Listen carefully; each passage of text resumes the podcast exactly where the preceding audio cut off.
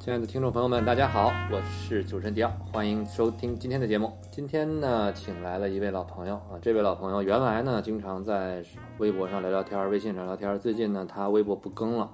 还好这两天给他抓在了我们家，然后呢我们俩就在一起聊了聊天儿。来，让我们这位朋友自我自我介绍。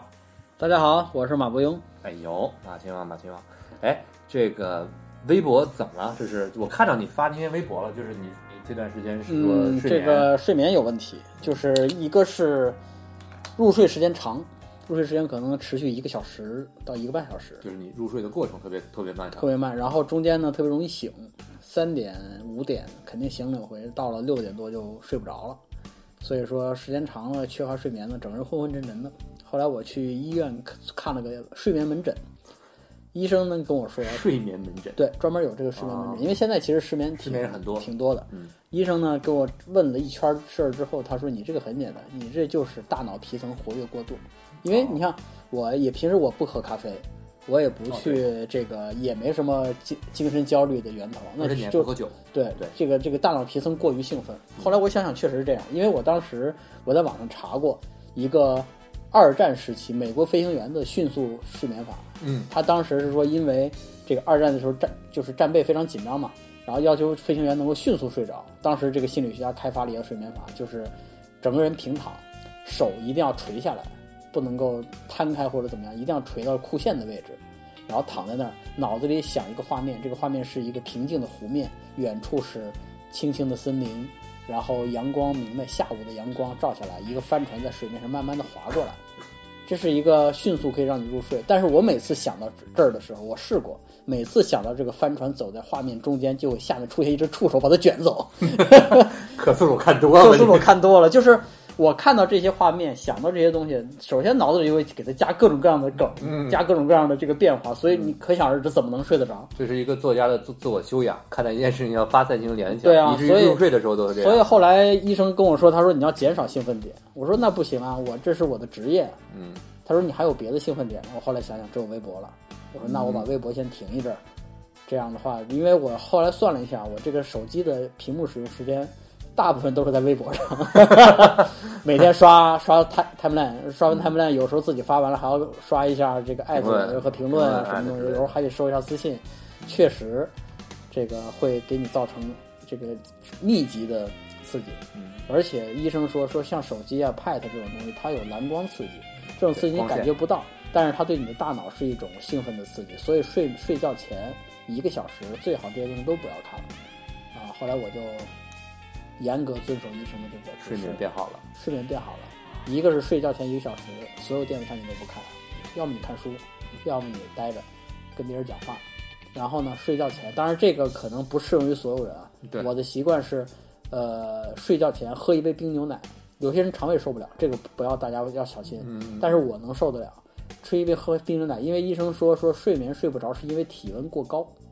啊，很多人，你像咱们运动完或者是洗完澡，不能马上入睡，就是因为身上的温度会很高，对你的温度低了，你才会进入安眠。所以说，我就把喝一杯冰牛奶，把体温降下来，这样的话效果还还还可以。我是经常，咱们这是一个养生节目嘛，啊对养生节目，因为我经常其实就是每我有一个多年来的习惯，就是我在每天别管几点到家，我至少需要一个小时左右的一个自我的一个就是独处时间、调剂时间，我需要让我自己调剂到一个能睡觉的状态。嗯有一段时间工作特别忙的时候，比如说我十一点钟到家，十二点钟到家，第二天早上有早会啊什么的，嗯就赶立马睡觉。我第二天一定是极其崩溃的一种状态。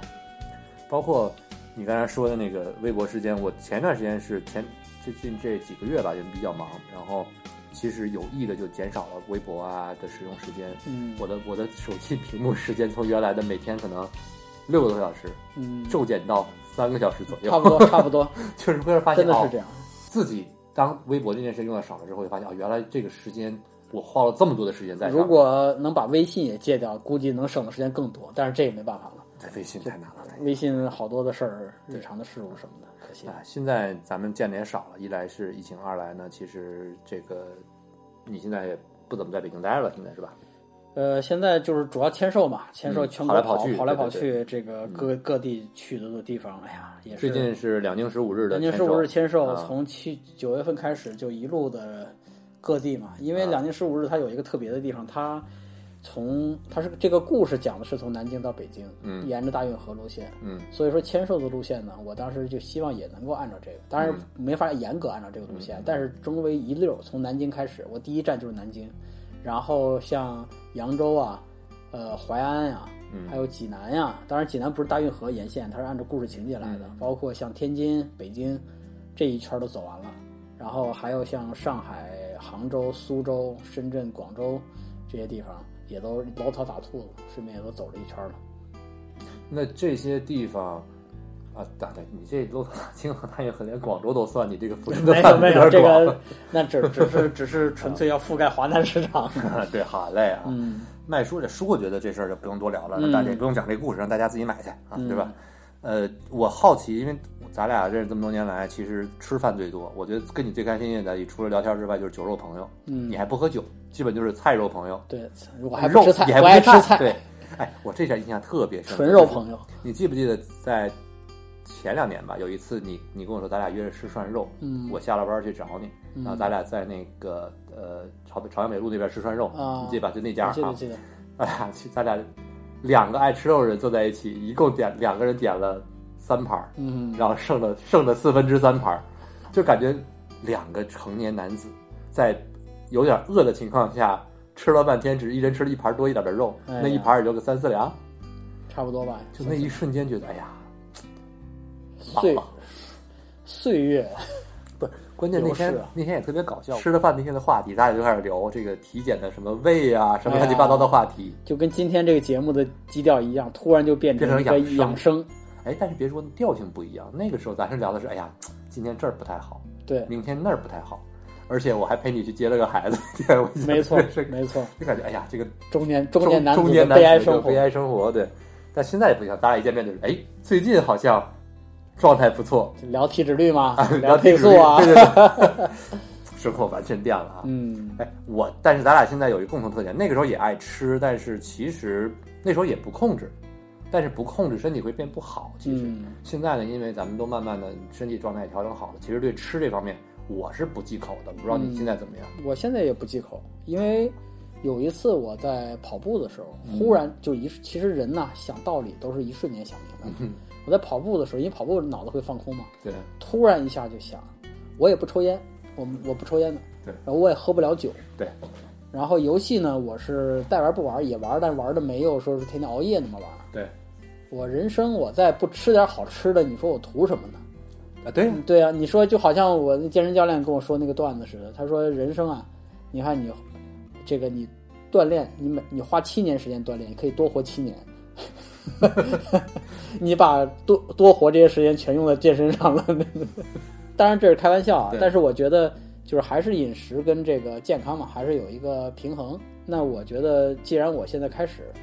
在运动了，那我就我也不追求，因为实际上我也不追求塑形，也不要练的浑身都是人鱼块儿，也不至于说这个这个练出什么健美先生之类的。我就是只要把体重减下去，控制在一定范围就可以了。所以我就现在我不记，每次出去签售都是我去吃的一个大好的机会。啊，真是我在前这点我太佩服我。签售的讲座每次都跟大家固定的开场白，说我来到这儿，重点我是为了吃好吃的，顺便做一场讲座。你们都是我顺便搂草打兔子 才来签售的，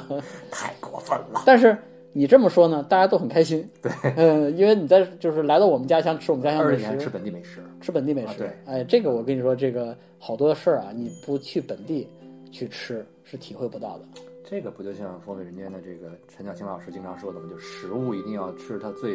原产的最原产的地方，对就是你也说不上是哪儿不对，但是真的就是不光是水土，可能氛围也在那儿放着。对，文化氛围，大家吃嗯东西的风，这整个风土的情况、啊，没错这个啊我没修博的时候有一个常设节目，就是我去哪儿了，我说我要去哪儿了，你们当地给我介绍一下美食吧。那你现在怎么办呀？你怎么办、啊？现在现在没关系啊，现在这个我可以通过别人渠道来问嘛，啊，对，啊，就像做寻调研一样寻寻访嗯，这寻访其实过程也是个乐趣。啊。比如，嗯，比如说你像我前一阵儿我去这个淮安，嗯，就淮安这个大地方呢，大家可能都不太熟。周总理的故乡，还是吴承恩的故乡。对，啊，这个地方呢是个小地方，但是在那儿呢，如果大家有机会去，或者大家有机会路过的话，那地方有一道名菜叫软兜长鱼，嗯，它其实就是鳝鱼。而且鳝鱼，鳝鱼而且这个鳝鱼跟别的不一样。你像我在上海，在江南吃，人叫鳝丝，对，他是把那鳝鱼劈成丝儿，然后他他那儿真的就是一条鳝鱼，铅笔杆儿那么粗，四五条。我当时点了一碗面，这个面什么叫软软刀长鱼面，嗯，面还正就是正常的面，然后他格外额外弄了一个碗，碗里面就是四五条完整的鳝鱼放在那儿。我就是我就在东北都没见过这么大的菜量。油着吗？不不不，油着，原来是油着的，现在这是做过了之后，它反正酱汁酱汁煮过了油的啊。连蒜瓣儿都很大，哦，然后吃起来就非常爽。就是吃的时候，就是把这个，因为它头尾都去掉了，就剩最肥的那一段儿，把这夹起一条来，一条比筷子还长，叠成三叠儿，塞到嘴里去，然后放两块蒜瓣儿，然后如果嘴里还有空间的话，嚼一嚼，把这个酱汁儿嚼出来，再就一口面，哇哇，那个吃的感觉真好。因为我特别爱吃淮扬菜，其实就整个、就其实淮扬菜就是那一带嘛，对对对，软兜啊，包括炸软兜啊，嗯烤水包括软兜长鱼，软软软兜长鱼面我没吃过，但是吃过炸软兜什么之类的，特别特别的爱吃。还有啥？有啊，还有你像我到这个济南嗯。吃这个把子肉，嗯，哇，这也是就是那种油的，其实就是油肉，肉很油，但是那种油呢，猪肉，但是呢，它不是这种，就是它不腻，一点都不腻，它就把那个油脂那个香味儿流嗯，出来了，就哎感觉非常好。它是怎么做的？大概大概呃，过程我是记不住啊，这个这个个这个，它就是煎烤烹炸嘛？它它是焖出来的。啊，焖出来的。嗯，这个这个感觉它好几种流派，然后每个流派之间都互相鄙视。这比如说我上次我去有一次去长沙签售，就关于这个沿途美食故事特别多。啊，咱们咱咱接着聊聊这个。对对对，就是就是是就是聊具体的这个就是吃的做法什么的，啊，咱还得背后有故事才好玩。对对对那个你像我是有一次去长沙，嗯去长沙，呃，当时有当地有一个朋友说，我带你去一个店，那店名我有点忘了，然后去我就发个微博，他说，哎呀，我来长沙了，我吃点好吃的，他们说给我推荐这个店，底下评论打起来了。有些人说这店一点都不好吃，有人说这个店确实不错，但是我还有更好的推荐。然后那个人说我知道你去那个地方，那个地方不对，就是给我列了一个非常长的单子，然后彼此这我说要不你们先商量一下，我都无所适从了。最后想了想，吃了个麦当劳，就是面临选择障碍症的时候就不知该怎么办了。啊，对，是这样。嗯，然后还有一次还挺惊悚的，嗯我去我在深圳，嗯深圳呢，我当时从酒店晚上半夜出来，因为我我不喜欢应酬嘛，晚上他们要请客，我说我不去了，我说在酒店我待一会儿，然后待到九点多，我说我出去吃个夜宵，出来之后，我当时搜了一下，附近有个城中村，里面有牛杂，特别好，哦，因为这个城中村呢，它离屠宰场很近，嗯嗯，它。就是我看那个大众点评说的是，你要是半夜三点来，现杀的牛，现做的牛杂，那个牛杂的鲜度，它是用花生酱，花生酱兑稀了之后浇在这个上面，里面还带了一点这个卤的香味儿，但是还就是因为是新鲜的嘛，它没有卤味儿，它有点卤汤、卤汁儿，然后再配一个溏心蛋，特别好。我当时我没赶上三点钟，啊，没赶熬住，我就九点钟去了，去了之后呢，去吃了，确实不错。吃完之后呢，我就拍了张照片儿。这个照片呢，没有任何的背景信息，对着桌子的那个牛杂的那个塑料碗儿拍了一张。我说这个牛杂真不错，我就发了。我说这个我值得我走走上十分钟到这个城市来吃。嗯然后呢，下面有一个粉丝，他就开始推理。他说，首先他去做签售，那么住的应该是五星级酒店。哎五星级酒店步行十分钟有城中村的，在深圳一共有哪几家？列出来了，然后找这几家里面哪个城中村里的牛杂，因为你去这牛杂店肯定别人吃过，评价很高，那我找这个评价高的牛杂店，找出几家来，上大众点评和其他网站上找它的照片，然后看到这个碗用的这个材质和桌子桌面儿的材质配合出来，真的就找到了那家。这都是本格推理啊，这都是。绝对是本格推理，非常缜密的一个推理。而且我看到他说那地方确实那家，但是我没敢说。哎，我这个印象特别深刻，是几年前，你记得咱俩在三环边上一家吃鳗鱼饭的地儿，那家店都关了。嗯 当时你不是吃完拍了鳗拍了鳗鱼饭嘛，就特别好吃，如何如何的。嗯，就有粉丝顺着那个鳗鱼饭的那个碗和那个筷子翻到了一家店，然后之后的那段时间，老板苦不堪言。我跟老板认识嘛，他说苦不堪言，为什么？就是每天有大量的人去打卡，要吃马亲王吃过的这个 这个鳗鱼饭。但是呢，人家不是卖主卖鳗鱼饭的，啊，对呀、一个日料店，换句话说，他备菜备的没那么多鳗鱼饭。他所有人去，换句话说，吃日料店是点各种对。刺身啊，对，最后来一个鳗鱼饭嘛，最后来一个吃一个，偶尔吃一口。点一个。一去那儿就其他的卖不动，就只剩鳗 鱼饭，每天就跟就跟食我堂似的。说，他算运气好的。啊。我有一年去北海道，啊。在函馆，函馆的车站前嗯有一个市场，边上呢有一个叫做村上海胆，啊一个小店，卖海胆，海胆卖的特别好。然后呢，我就去了那儿。到了那儿之后呢，我就决定实现一个人生梦想。他卖海胆饭，你海胆饭一坨海胆饭，然后拌上米饭。但是呢，一般来说海胆都比饭少。嗯嗯我呢，额外点了一单点了一份纯海胆，嗯浇在饭上，就是等于是两双倍的海胆海胆浇在这个米饭上。嗯你知道海胆跟别的不一样，你吃别的这个海鲜，那叫海鲜冻是吧？对海鲜冻的话，它不管三文鱼还是扇贝还是什么，它都是块儿。对它跟米饭其实连不到一块儿，你吃一口之后你撕下来，但是海胆不一样，海胆是凉的，它接触米饭那个热劲儿之后，它会化，会化开，就像这个鸡蛋的这个就是淡黄色、米黄色的这个汁液会慢慢渗下去，整个这个，像那种蛋黄炒饭的感觉。尤其是你拌完之后就跟炒饭一样。但是这个海胆的这个鲜味儿和米饭的这个香味儿，因为北海道的米呢也不错对，两个混在一起那种爆炸的口感，让我觉得就是舒服的不得了。后来吃完之后，我就发了一篇很长的，很少有发一篇很长的视频。我说这个海胆饭有多好吃，多好吃，多好吃。我也没说在哪儿，但是他们也根据这个当时的位置，然后我前后几条微博我说我去哪儿玩了，嗯推理出来这个是村上海胆。第二年还是同当年的什么时候具体忘了，村上海胆就关门了，贴出一张告示，因为最近来的客人太多，我们担心无法提供合乎我们品质的东西，说暂时关店。你这过分了，把人店吃倒了，你这个啊这，不是吃倒了，是去的人多了。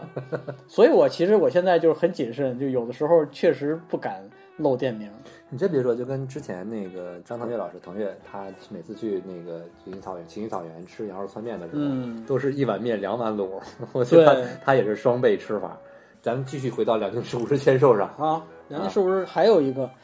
呃，那个是让我印象非常深的，是有一次我去广州，嗯广州去了一个地方叫好像叫四倍大马路还是叫什么，然后我就觉得这个名字很奇怪，后来我搜了一下，那个地方呢原来有一个名字叫四倍通津，哎，这个名字就听着很奇怪，嗯寺庙的寺，通知的通，然后是呃背后的背是天津的津，然后我就在想，我说这个是什么名字？后来我查了一下，这个地方还真挺美的，它是这个地方那个寺不是寺庙，是个教堂。嗯民国时期，这个地方有个教堂，这个教堂后面有一条小路，一直通往珠江的一个小港口、小港口小码头小码头通津嘛，所以叫四倍通津。这个名字就很美。对，然后我在这个，当时我想去找这个这个这个名字的遗址就没有了，但是呢，正好碰到我一个同学，我同学是是是潮汕人，然后呢，带我去他们家，当时已经晚上十点多了，他让他外婆给我熬了一锅海鲜粥，就正的，不是给我熬的，是人家正的首先，自己家做的海鲜粥就跟外面卖的不一样，大家可以仔细观察一下，你看你们叫的这些粥，有些呢是米是打碎的变成米糊，嗯这种是熟的快，但是口感差。真正要花时间的，一定是一粒儿一粒儿给它嗯熬出这个米油和这个粘稠的这个感觉来。所以当时人家家自己做的那一锅粥里那个米就特别好。就是放一筷子就能立起来那种。对，嗯然后呢，它它里面我就吃这个海鲜粥就有一种奇怪的风味儿，就海味儿。嗯嗯，这个海味儿呢，也不是像放的虾米或者放的干贝那种特别硬的，有一种就是很微妙的味道。我就问说这个味道是怎么出来的？后来他们怎么做的呢？买的那种贝壳，小贝壳，黄蚬子或者什么东西，放在干锅上蒸，蒸多了之后，这个蚬子的水就会渗出来，留在这个贝壳里。哦，这个，然后呢，这个贝壳里的水会把这个蚬子肉给蒸熟，然后这个水呢不到，或者说趁它在这个蒸发完之前，把这个水放到粥里去，嘿，连这个然后这个贝贝肉一起切碎了放在里面去，再放点鱼露，再放点切碎的小花生米，花就花花生碎粒儿吧，嗯然后还有放了一堆我都说不上来的一些配料，哎呦，这锅粥吃的。大，你想大晚上那是九点多的时候来这么一碗粥，哎呦，太舒服了。这幸福感。这个浑身这个洋溢着这种幸福和这个舒适的这个味道。唾液腺就不断在分泌，但是你就觉得无比的幸福啊。哎呀，是是啊，我就是我是觉得这个吃饭啊，吃的就是这种幸福感。对，嗯，你说现现在我这食量，刚才李迪奥也说了，我俩这现在食量其实不行，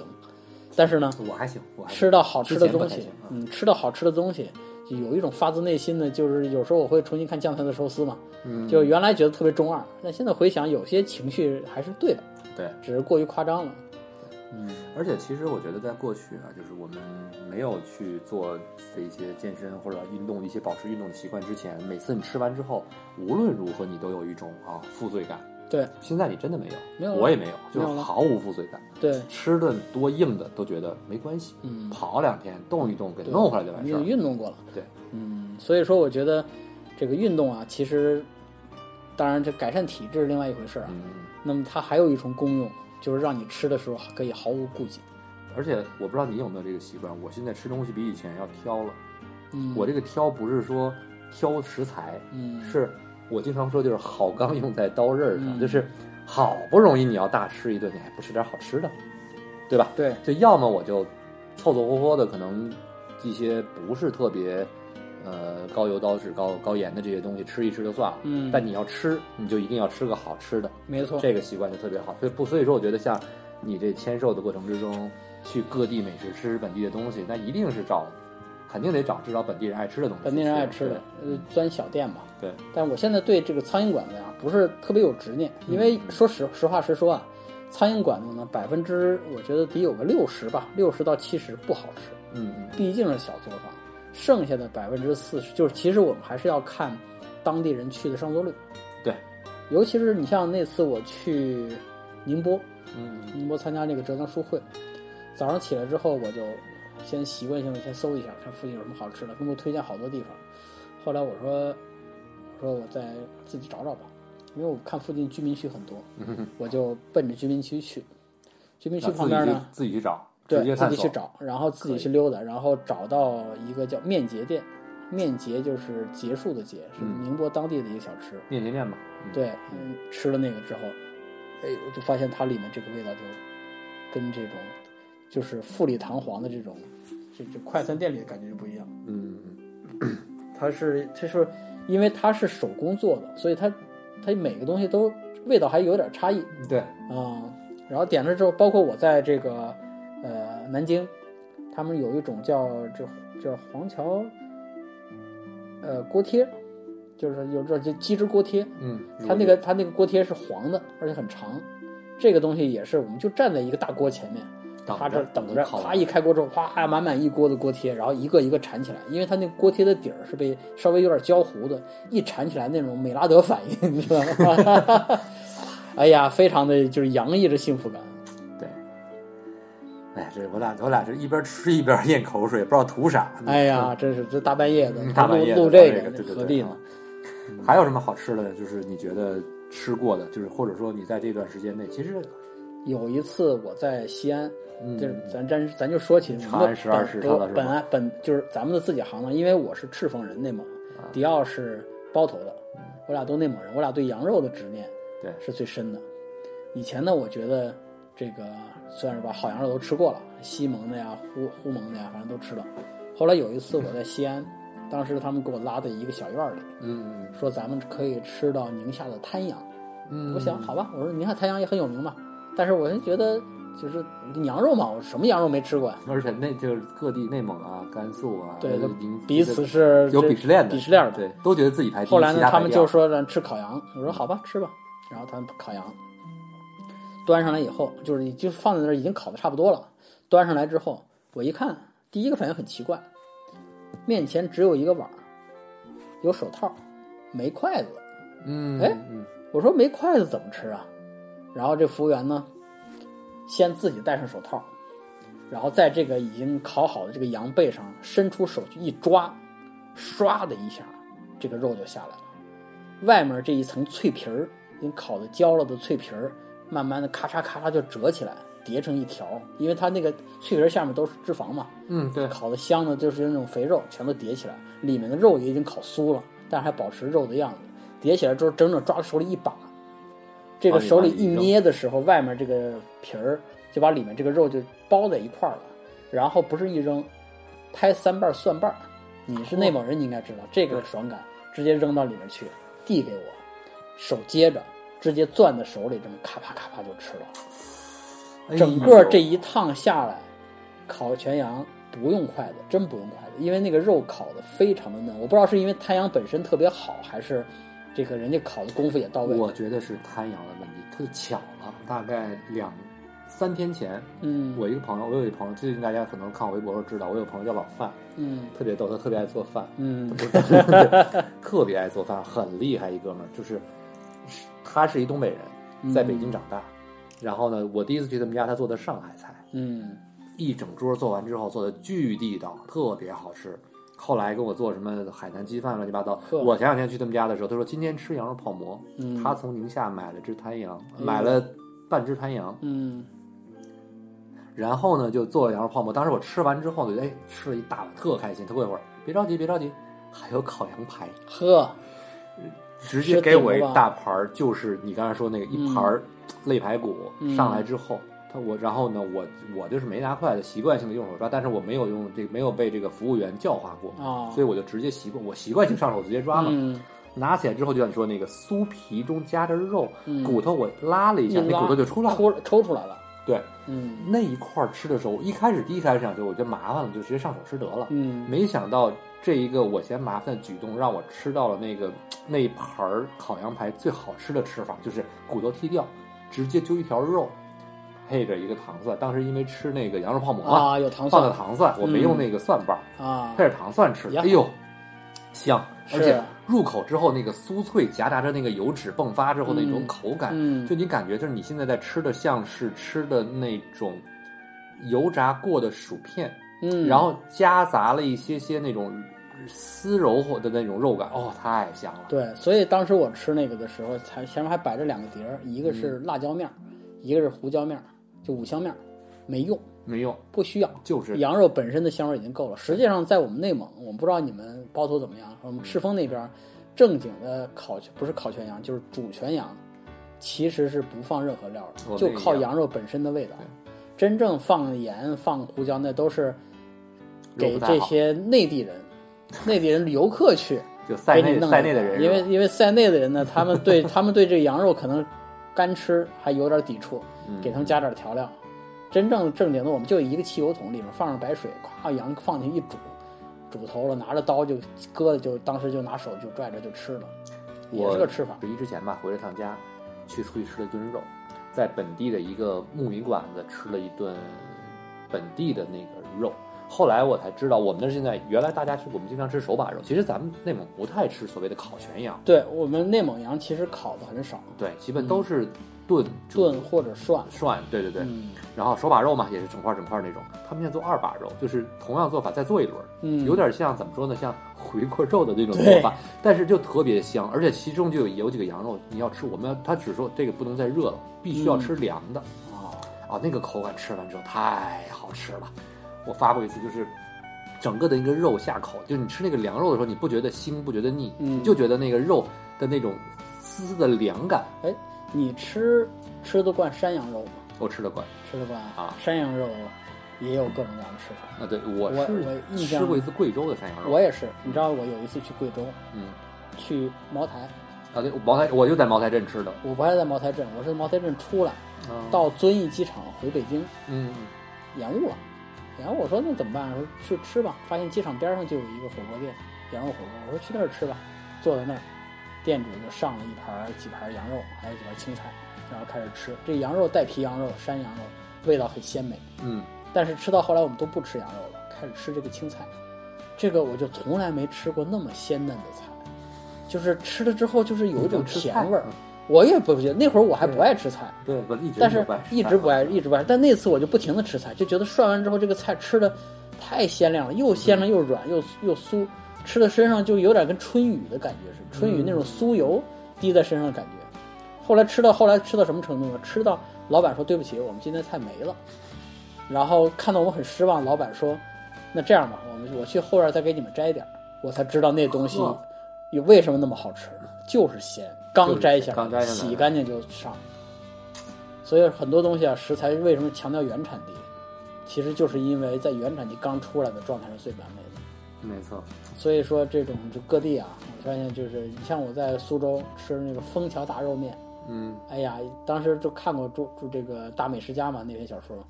后来我就找的那家店，然后早上一定要吃早上的，因为早上汤是干净的，后面这个汤就慢慢浑了，你怎么听着像澡堂子的感觉？其实原理差不多。啊，对对对啊，啊，来个枫桥大肉面，首先苏州的面那个面的样式就很好，嗯，它是看着就苏州面的有一个特点，它的汤不是浑的，鲜亮的，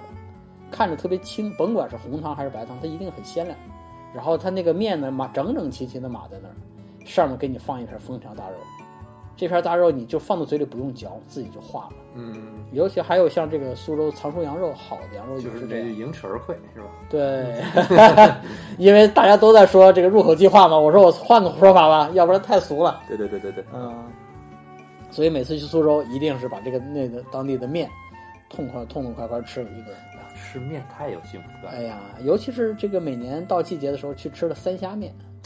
我今年就是没吃上三虾面，是吧？就是完全在那个最应该吃的那个季节，我没没去上海嘛，嗯一直就。吃了好几回，哎，特别好。下次你去上海，因为我在上海认识一个私厨，嗯这个私厨也挺有意思的。他呢，他不是专业厨师，他就是喜欢做菜，嗯所以呢，他后来就租了个房子，中间摆一个桌子，每天就一桌，然后提前跟他聊，然后可以定制，你跟他聊菜单，你越懂，他做的越好嗯哦，啊、当时这个严峰老师带着我去吃了一回，哇，当时吃那个三虾面，吃的糖醋小排骨，都是家常菜，但是做的第一特别精致，第二它里面有自己的想法，啊。呃，你像有一次我们去他那儿做了吃了一回这个叫蟹酿橙，螃蟹的蟹，酿造的酿，橙子的橙，这个菜、哦橙子橙，这个是南宋时候传下来的菜。然后这个菜怎么吃呢？这个菜是把一个橙子皮。里面挖空，啊，果然，嗯里面挖空，把蟹肉，把蟹蟹蟹肉放到最底层，中间一层放蟹腿肉，最上一层放蟹黄，把这个盖儿盖上之后上火去蒸，蒸熟了以后给你一小撮盐，你这一小撮盐呢，你拌着这个橙子吃是一个味儿，拌着蟹黄吃是一个味儿，拌着这个蟹腿和蟹肉吃味儿都不一样，特别好吃。而且呢，它的这个味道变化非常微妙。这个东西叫什么？叫文人菜。什么叫文人菜呢？就是它不是说给你管饱的，它是你没事儿的时候，闲情逸致，大家有茶喝，坐在这儿慢慢的品，品它这种微妙的变化。而且我们比南宋的人幸福在哪儿呢？南宋的那个橙子是酸的，它啊对，它没有培育技术，它就是野生的。现在橙子多甜呀、这个甜味儿和蟹肉的这个鲜味儿混在一块儿，靠这个盐把它往上一刺，提出来，真的是变化无穷。有意思。哎，你刚才说到文人菜，我想起另外一家，你去过，我也去过，但是咱俩没一起去的一家店，在上海就不说名了，嗯在巨鹿路。啊，我知道对，咱俩吃那家店哈，嗯他们家就是吃蟹蟹就是蟹黄面、蟹肉面嘛。就蟹管够，这个面它就上完之后，他们他们家面随便加，对，呃，每碗面里还有有个虾，嗯但其实最好吃的还是那一盘儿，它处理完的那个蟹肉、蟹黄啊，蟹这个整个的蟹腿肉啊，嗯摆上一盘儿慢慢一吃，哦，太香了！就整个就像你刚才说那个，如果你说那是文人菜，嗯，这个就是你往饱了吃，对，就是换句话，蟹就是黄。有一种爽感。对，这种爽感其实是另外一种路数，一个是艺术品，我们精心的品品这个味儿，这个品这个味儿，还有一种就是反正量大管饱，一个畅快感也好。而且是，而且它因为它味道处理的已经算是很不错了。换句嗯话说，你是在一个毫无负担、毫无顾忌的情况下开怀畅吃对吧？它有一种畅快感，就好像说，什么时候最舒服？就是夏天这个在海边光着屁股跑最最爽，最最凉快嘛，对吧？但是我没那种经验，可能是个人的奇怪的爱好。没 有没有，就是这种感受啊。对我来说，夏天最爽的就是外头晒着太阳，你在家骑着车子骑到家里来，打开冰箱，拿出一瓶原装就是原味可乐，咕咚咕咚咕咚咕咚喝下去，打个嗝上来，一个嗝上来，整个身上暑气顿时就消了。哎呀，可乐可乐也好久没有喝了。哎呀，是啊，这有时候还喝，原来还喝喝无糖的，后来那阿斯巴甜的味道呢，我不是很适应。嗯嗯嗯，后来想一想，我与其喝这个，我为什么不喝点茶呢对？都是一样的，后来就喝茶了。嗯喝茶也挺好，就无糖茶没事乌龙茶对乌龙茶这些啊。嗯，哎呀，反正说起吃这个事儿啊，真的是每个地方都有故事，每个地方都有好吃的东西。哎，真的聊聊赤峰，别看咱俩都是内蒙人，其实我觉得赤峰跟包头吃饭的差异非常的大。完全不一样举。一个特别简单的例子，就是我一直就是包头，因为其实更像是一个，嗯，就是原住民有，但是很多都是在，呃，就是解放后的一些外部移民，比如说从山西啊、从东北过去的人，所以我们的本地的食物呢，并没有太多特别本地的东西。嗯，赤峰我知道有一道菜对夹，而且你也特别爱吃，哎呀，对家我是，我觉得我都快成了赤峰对家的推广大使，带人了，带人老板啊，到哪儿都说。后来还上了回央视，啊是吗？专门现场假模假式的去做了一回，其实我根本不会做，请的师傅做的。嗯，对，赤峰对家是这样的，听这名字呢，包括你看到他长相啊，你觉得跟肉夹馍、驴肉火烧没区别，但是你这事儿跟赤峰人说，赤峰人就给你急，完全不一样。嗯就首先啊，它的这个跟肉夹馍比呢，它的这个皮儿，它是油面酥皮儿，这是和肉夹馍最大的区别。那么跟驴肉火烧比呢，它里面加的是猪肉，而且是那种拿松汁儿熏过的肉，而且它最好的、最最香的一点就是，它是先做这个熏肉，把这个肉熏完之后呢，这个肉汁儿不扔，肉汁儿连油一起混到面里，再做出这个肉皮儿来。就是这个面皮儿，所以说它这个面皮儿特别香。就是我们在赤峰吃呢，有的时候是不吃，就有些人不爱吃肉，他就要点这个面皮儿，就来一个面对夹皮儿，他不要对夹。不吃肉点对夹皮儿，那那不还是肉的这个荤油吗？他他他不是出于这个信仰嘛，他就啊是说这个肉可能有点顶嘛，嗯，他吃个皮儿，这个因为这个皮儿本身就非常香，对，他不需要去肉来来来来这个来增加，所以说他吃这个皮儿就很好。但是你要加了肉之后，尤其里面这个这个放的熏肉，这个熏肉的味道，它有一种我到别的地儿都没吃过，它有一种就是有点像，如果你们吃过哈尔滨的红肠，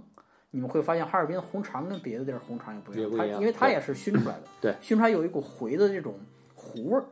其实这个熏肉里面也是一样。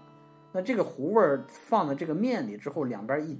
一张嘴连着这个面皮儿酥皮儿，咔嚓咔嚓的连着这个肉夹吃到嘴里，再就一碗这个馄饨汤或者我们叫清汤，哎呀，一一天一天两个对家就非常幸福。一天俩啊，可以也就不少早餐啊早餐早餐早餐吃俩就顶着了。嗯我们那儿我知道吃烧麦你们那儿吃还有一个叫被子，被子，嗯，被子应该算忽视吧？呃，被子算忽视多一点，但是啊被子呢，其实就是一个就是饼嘛，其实就是饼，对啊，就这个东西就里面拿胡麻油啊或者各种油啊去弄，但是其实我烧麦还是吃烧麦，嗯，我们特逗，就是经常说吃一两一两烧麦，二两烧麦，然后经常说你们的小饭量，内蒙人烧饭量这么小吗？我说对，我们的一两是按干面算的没错。的，一两干面。这个外地人经常会这个困扰，说来一两烧麦，能吃多少啊？后来我说我们这个这个我们是这个面是一两，里面还有肉对呢。我一朋友特别逗，上海人特别能吃啊。我们聊天儿就说：“哎，我这说真的，我能吃二两。哼，我给你吃一斤，我给你吃半斤，半斤起。”我说：“你确定？”他说：“我确定。”走，带去，我带你去吃烧麦。直接我说：“老板，来上来上六两，呃，来上五两烧麦。嗯，然后呢，我给其实点了六两，是给我自己点了一两，但是我说来六两烧麦，其中五两给他。他看看，老老板看看我，就你们两个人。我说啊，那能吃吗？他那哥们儿啊，然后上来之后，我旁边脸儿都绿了一吗？屉，他旁边五屉的时候脸儿都绿了。就可能有些听众不知道这个烧麦长什么样，嗯它是一个很薄的面皮儿，对，里面包着纯羊肉，嗯最多放点洋葱，对，放点这些这个芹菜什么的，然后上面揪出一个揪来，看着就像是咱们所熟知那个烧麦的样子。所以说一两的面，它能做出好多个来。对，它这里面这个面的比例很小，大比例是肉。而且它这个就是怎么说呢？它那个你想，它这一两面还得和水呢，那那得那得发多少啊，吧？对啊，嗯，所以说在北方吃面食是有风险的。嗯嗯，哎，你去各地的时候会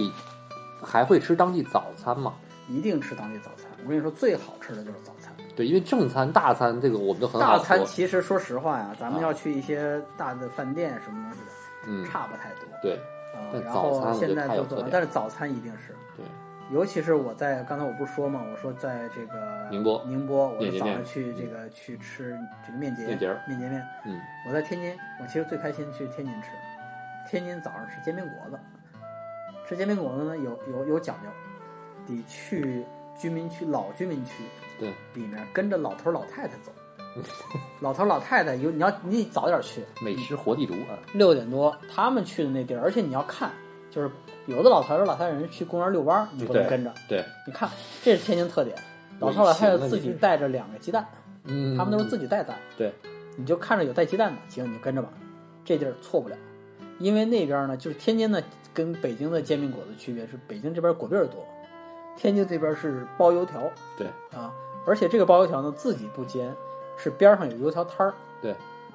所以一定是这两个摊儿搁在一块儿，你在边上那摊儿上来一根刚煎出来的大油条，这边绿豆面儿。煎好了之后给你裹起来，你就边上吃。你要是觉得不够的话，你再来碗豆腐脑儿，嗯哎，这一这一天就过得就很舒服。我那个在一八年，我去天津，然后当时有一朋友说，我带你去吃南楼煎饼，我说好，去吧。然后到了一个就是一个一个不是居民区了，反正一个楼的一个楼一个楼的一层的开口，它还不是那种开门的，嗯，就开一窗口。嗯，反正南楼煎饼在那儿大家排队，我们就排队，因为吃的人很多。我们跟那儿排队，我们朋友就说说，到我们天津给你讲个传奇故事。我说什么传奇故事？他一指，他说你知道吗？这煎饼摊对面，你看有一楼嘛？我一看啊，对，是有一楼，一个写字楼。他说这个写字楼的停车场是一个传奇。怎么传奇了？他说这个写字楼的停车场击落过一个美国卫星。我说你别扯淡了，这他妈哪儿跟哪儿啊？挨不上。他说我不跟你多说，你自己去查。后来我就吃着煎饼，拿出手机开始查。吃着煎饼呢，好对，因为熟了嘛。对，吃完之后，然后一查，差点跪下，真击落过一次。这个故事呢，其实是因为美国有一个勘探卫星，其实是年久，寿命快到了，然后在慢慢绕的时候呢，我具体技术我不讲不明白，就是它的那个波段呢，跟这个停车场的就是被干扰了，被一个波段干扰，然后一查来源是中国，美国就跟中国这儿抗议，中国一查呢，发现来源是这个停车场的停，就是这个大楼的停车场的监控摄像和这个传输，它是跟这个波段就重了，所以影响到了这个美国卫星的寿命，少转了可能少转个三圈四圈了，就提前报废了。嗯我因为我我不懂这个技术，我讲不清它是怎么什么一个原理，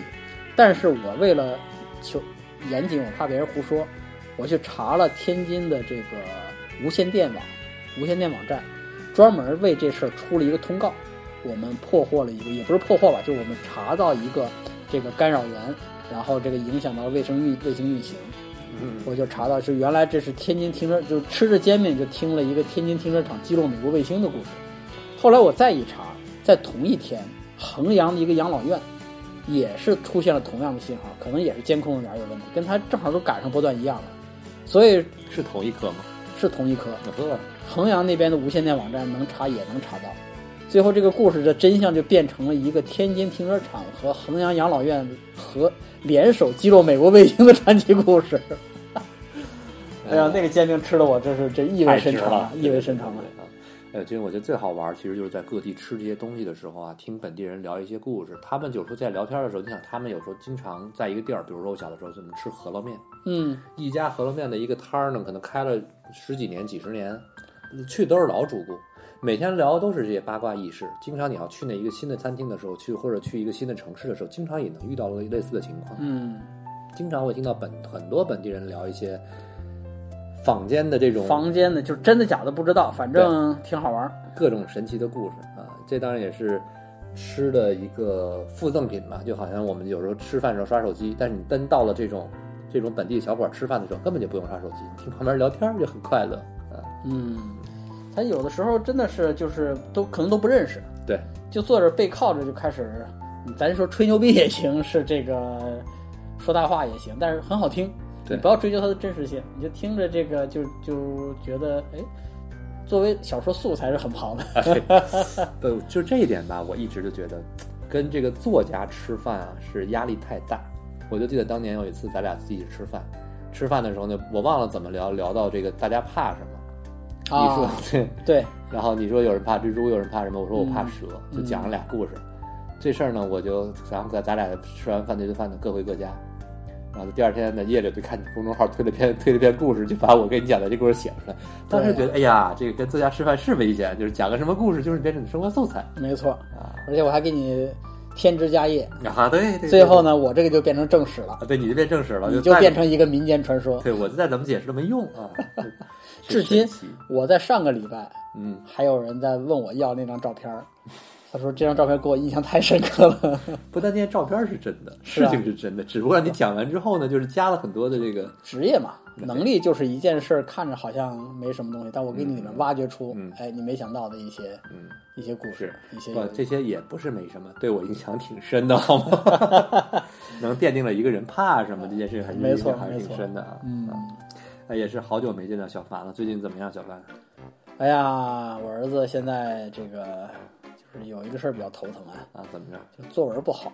啊啊！就是让我作家的儿子作文不好，就是前一阵儿呢，就就就上个上个星期的事儿，嗯作文回来一脸不高兴，我说怎么了？他说作文拿了 D，不及格。嗯嗯，我说这有点过分吧？就是我说你这个数文字不好呢，作文不好，这个拿个 B，拿个 C，错别字多一点，或者这句话写的不通顺，我都能理解。你不及一个二年级的孩子拿不不不及格，这个有点过了吧？然后他就不敢说话。啊后来我说那算了，我说这个强强抑怒气啊，我说那拿过来吧，我们来看看怎么不及格，我来给你讲一讲。啊我说你能够得到这个，就别人让你爹去讲，可不可？可是可可很多钱呢，你这就免费这个拉倒吧，还你给儿子花的钱还少呢，你是啊，然后就去了，这我给他花钱，他不给我花钱，对啊对啊，然后就把这作文拿过来，拿过来我看了一眼，我把我儿子说你先站在边上去，说媳妇儿媳妇儿快过来快过来，我媳妇儿过来怎么了？说你看看这个，媳妇儿说怎么写的难看吗？我说我说先不说难不难看吧，我说我先出去乐一会儿，我怕孩子看了之后这个鄙视我，你先你先教他，捂着嘴出去了，一会儿等我乐完了回来，我媳妇儿捂着嘴出来了，就是这个作文怎么回事呢？是一个看图说话。啊这个看图说话呢，有一张图是一个小朋友嗯挽着一个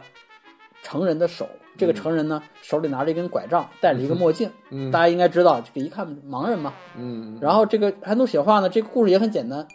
就是小朋友做好事儿，扶着盲人过马路，你写个三句四句的，就是小明有一天走在路上，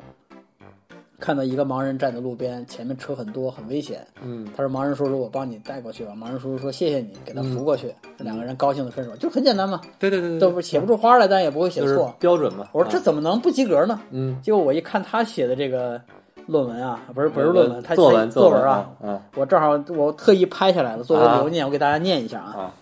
放学后，小明在街道上拿着拐杖过马路，他看见一位叔叔，想让他扶着自己走，所以他跑到那位叔叔的跟前说：“叔叔，我的腿骨折了，你可以扶着我走吗？”然后叔叔安全的把小明扶过了马路。我当时这个就一瞬间，我真是哭笑不得。就是你是怎么写全合理，完全就是首先我没法骂他，因为这件事儿是你不能说他写错了，对，没错。但是呢，你这个利益就完全跟老师拧着来。我能理解老师为什么给他不及格，因为这个不是属于技术性失误，这属于方战略上的失误。我儿子还很委屈，他说那张图很小，我看不清楚，我觉得好像是小明拿着拐杖，叔叔扶着他，嗯所以他就这么理解。后来我跟我媳妇儿分析一下，可能这孩子从小受的受的照顾太舒服了，只有别人照顾他，没有他照顾别人，他想不到我可以去扶盲人叔叔过马路。嗯后来我就把这个方向给他讲，讲完之后呢，他也就似懂非懂嘛。他说行吧，下回我就这么写吧，因为我觉得也不能扼杀他这种想法嘛对对对。对我说，首先你这个要值得肯定，嗯但是呢，学校老师有有他们的要求，你要按这个方向来。然后我说，站着这里里面这里你还有一些技术问题，比如说你这里面写到，你跑过去跟叔叔说，叔叔我腿骨折了，请你帮我扶过马路。嗯你都跑过去了，你怎么跟叔叔说你的我的腿骨折了？不合理啊！这个时候我媳儿子说了一句话，他说因为叔叔是盲人，这有点过分了。所以我说你合着你是骗叔叔是吧？你自己不敢过马路，跑回去叔叔说我腿骨折了，你就骗他，不知道怎么回事儿。我就想起以前看的一个童话故事，啊一个瞎子背着个瘸子，俩人过俩人走路。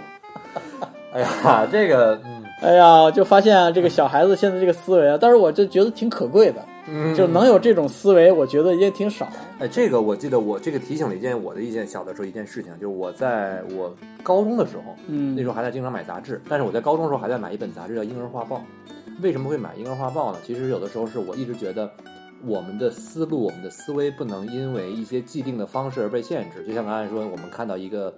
呃一张图，一张图里面是一个成年人戴着个墨镜，呃戴着个墨镜，然后拿着一个拐杖，旁边一个小朋友扶着，那应该理论上来说是小朋友扶着盲人过马路，这是一个直接性的一个怎么说呢？就是有因有果的一个直接性的思维。我小的时候看过一篇故事，是小熊住在森林里，嗯，他从小就有个梦想，就是开火车。然后呢，他就去到了城里，学会了开火车。那个结局特别棒。我经常后来我经常问各种问题，很多朋友说那结局是什么呀？就在城里开了火车呗。结局是小熊开着火车回到了森林里，啊，就属于什么成年人会想到有没有轨道啊？对对都没有。就是换句话说，小朋友的思路的限制是没有没有没有边界的。嗯，他这个故事的开头是小熊住在森林里，他想开想开火车，他回来就是落叶归根嘛。我开着火车回到了森林里，对，皆大欢喜。我既住在森林里，又开着火车，这也是为什么后来我一直在可能，其实我应该是从初中开始买《樱花报》，买到了高中毕业，就买到大学之前、嗯会经常看。就是有时候会你看一些非常有趣的故事，我觉得这个故事没有任何逻辑，但是这个但这个没有这个逻辑，这个逻辑又是就是一个局限范围内的逻辑自洽。对，他在他自己的这个故事内，他逻辑是通的。像我儿子以前想，他也不是想故事，他自己、他的想法，他就说，就是说这个这个火车啊，他有去过草原，嗯，那时候我带他去草原玩，回来之后他就说说火车会不会跑到草原上？我说会啊，会有铁路啊。他说那他们野生的时候会在铁路上跑吗？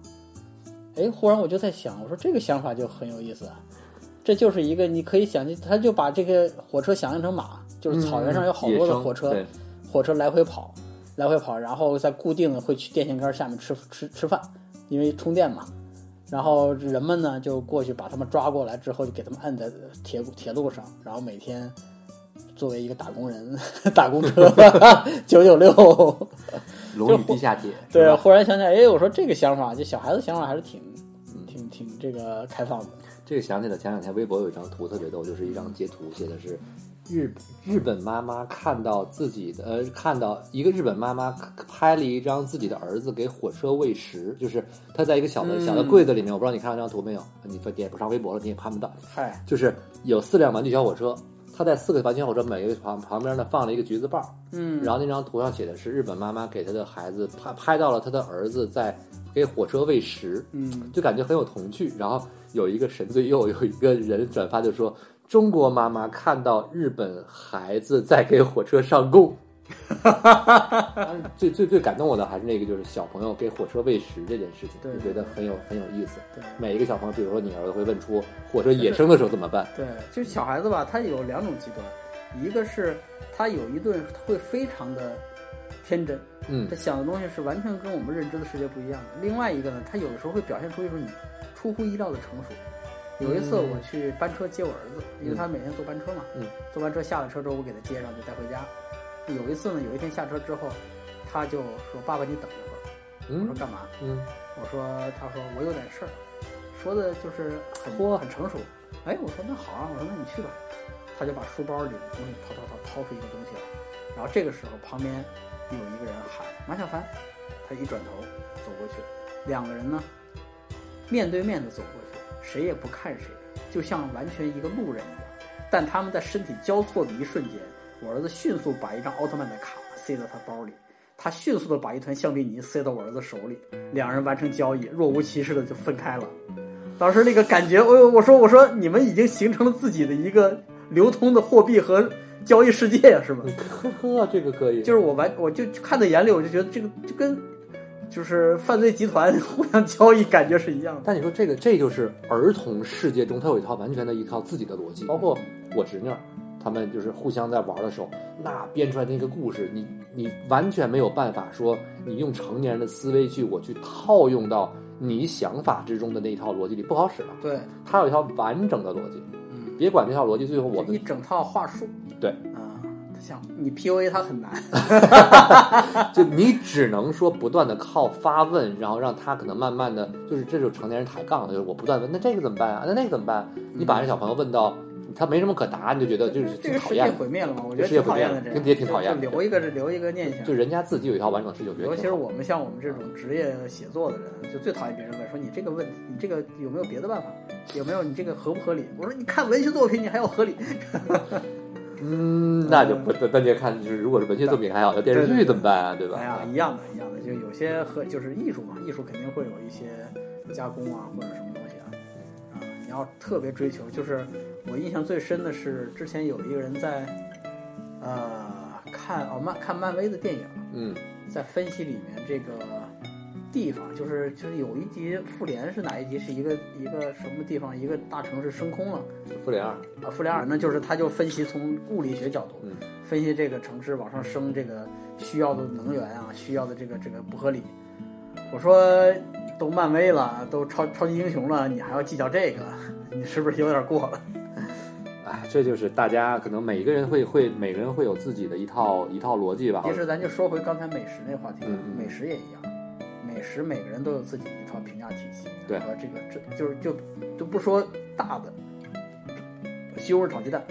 嗯，我现在就能数出十几种做法，全国各地的，而且每一个地方的人都会坚信自己做的是最正宗、最最正确的，而且啊是对别的地方这个，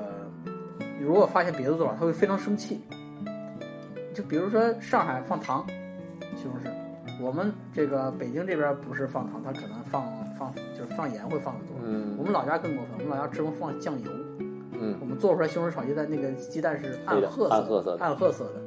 这就是这就是一个就是最明显的一个区别。然后还有就是，你是先放西红柿还是先放鸡先炒鸡蛋？嗯你是先把鸡蛋炒出来，然后把西红柿放回去，然后再把鸡蛋放回去，还是直接先把这个呃鸡蛋放在里面，当它半这个半就是半液体化的时候，把西红柿放进去，裹到这个鸡蛋液里，再蒸熟。怎么做也是一种办法，有的是还里面放水，搁锅上锅焖一会儿，焖出来焖出这个汤，有的是要求里面就干干爽爽，干干爽爽，就是对，嗯。甚至在新西兰我还见过拿番茄酱炒鸡蛋，嗯，这这当然这就有点太过异端了，比如说豆腐脑，换句话说，人家有人就是吃甜的，有人就是吃咸的，对我是甜咸都能吃，我也是，嗯你知道我因为我是从小到大转学特别多，转十几次学，嗯嗯那转学多呢，就各地就是出于生存的考虑，你在各地必须要接受是本地的做法，嗯，所以对我来说，我对食物没有任何偏见我也是，啊、我做任何东西，我会觉得，哎，这有一种新的吃法，我会很高兴。对，我会觉得说，哇，你怎么能这么做呢？我很少，只有一次，我当时是在六年级，第一次从北方转学到南方，而且转的特别难，三亚，呵，嗯够难吧？嗯到了三亚之后呢，三亚因为靠海边嘛，鸭子多，鸡少，嗯，所以那边的炒蛋几乎都是炒鸭蛋。鸭蛋，我当时点了一个西红柿炒鸡蛋，我一吃那个味儿就不对，因为鸭蛋炒出来的味儿它要腥，腥，对，对，它不像鸡蛋那么而且香。个头还大，你跟炒的还不对然后我一吃那个，我当时哭了，啊，我就觉得很愤怒。我想，你怎么可能给我端上一个鸭蛋呢？我就跟这个厨师说我要炒鸡蛋，厨师重新去做，做出来还是鸭蛋。后来我急了，我说我就要吃鸡蛋，他说他不会做。我一当然后当时我是觉得这是胡搅蛮缠，我就走了。但是现在回过头想，他可能真不会做，因为他没有用鸡蛋做西红柿炒鸡蛋的概念，他可能从小到大都是做的鸭蛋。现在呢，我就高高兴兴就吃了。哎，我回去跟人说，哎，原来鸭蛋也能炒。但是那个时候就确实没见过世面，所以就觉得这个认知经验之外的东西我不能接受。说个题外话，就整个在之前今年的这个呃新冠新冠肆虐的，就是前半年吧，嗯因为经常在家嘛，嗯我那半年的大概三个月吃了有两袋儿大米，一袋五十斤，就基本一百斤，基本每天半斤米。哇，然后那段时间呢就懒嘛，做饭嗯越做越懒。一开始还行，我做两个菜、三个菜吃，到后来越来越懒。一个人做菜是很难的。然后呢就开始揉，嗯所以说我番茄炒蛋呢，今年我做了一道，我因为我有段时间我炖了一锅酱牛肉，啊酱了一锅牛肉，啊，酱牛肉呢，今可能会今天弄点土豆啊什么的，哎，炖一锅，明天嗯弄个什么菜呀、炒一下。有一段时间我想吃番茄炒蛋，但是我就懒得直接做俩菜。那个酱牛肉你再做做个其他的，你总觉得我吃番茄炒蛋，我再来个其他的肉，我一拌米饭的时候这个混杂然后很不舒服。嗯我就干脆在番茄炒蛋里面放了酱牛肉，呵，太异端了。它真好吃啊，它真好吃啊啊，它真好吃啊。这西红柿炒鸡蛋拌啥都好吃。对，就是拌啥都好吃，嗯放牛肉在。你们那儿做的话放蒜吗？嗯不太不太放吧。我们那儿做是要放葱切两片儿，就切个三四片儿这个蒜蒜瓣儿蒜瓣儿放进去，让这个汤蒸熟啊，也很好。我都怎么都能吃，因为我也爱吃蒜，尤其是吃面的时候就一定要就蒜来两瓣蒜吃啊。嗯，哎呀，开心开心！就一聊到吃这个这个就停不住啊，这个特别特别开心。好真的好久没见你了，咱俩一聊也是收不住。嗯，不过我觉得时间也差不多了，咱们就这样呗。然后嗯之后有时间咱们再看看有什么其他可聊，的。我俩也聊饿了，出去吃点是的是的啊。你这最近还得再写点东西，写写东西，经常没办法呀，生活就是养家糊口嘛，生活所迫呀。两经十五日啊，特别希望接下来还能再看到你其他的作品啊。两月十五日是希望有一部能以迪奥为主角的，当然我已经写过了，对你已经写过了啊，够了够了。大家去我微博可以搜海蛇，说不定还能搜得到。嗯，危险，那危险，但是你的微信公众号肯定能收到的。是啊，行吧，那么感谢各位的收听，非常感谢马老师今天跟我们一起聊聊天，聊得非常非常开心啊！也希望各位听这个节目的时候呢，呃，是在吃饱的状态，而不是饿着的状态啊。当然你要听完之后赶紧出去补一顿，我觉得我们这个聊天也达到目的了。啊，没错没错啊，也希望各位能够在经常在这个评论啊，或者跟我们分享一下你们本地的美食，我们后续再看一看。马老师呢，这个各地签售跑的比较多，对吧？选完了之后，咱们也可以看看去吃一吃、尝一尝，还是好事儿的。嗯，行吧，那么各谢感谢各位收听，咱们下次再见，拜拜，大家再见。拜拜。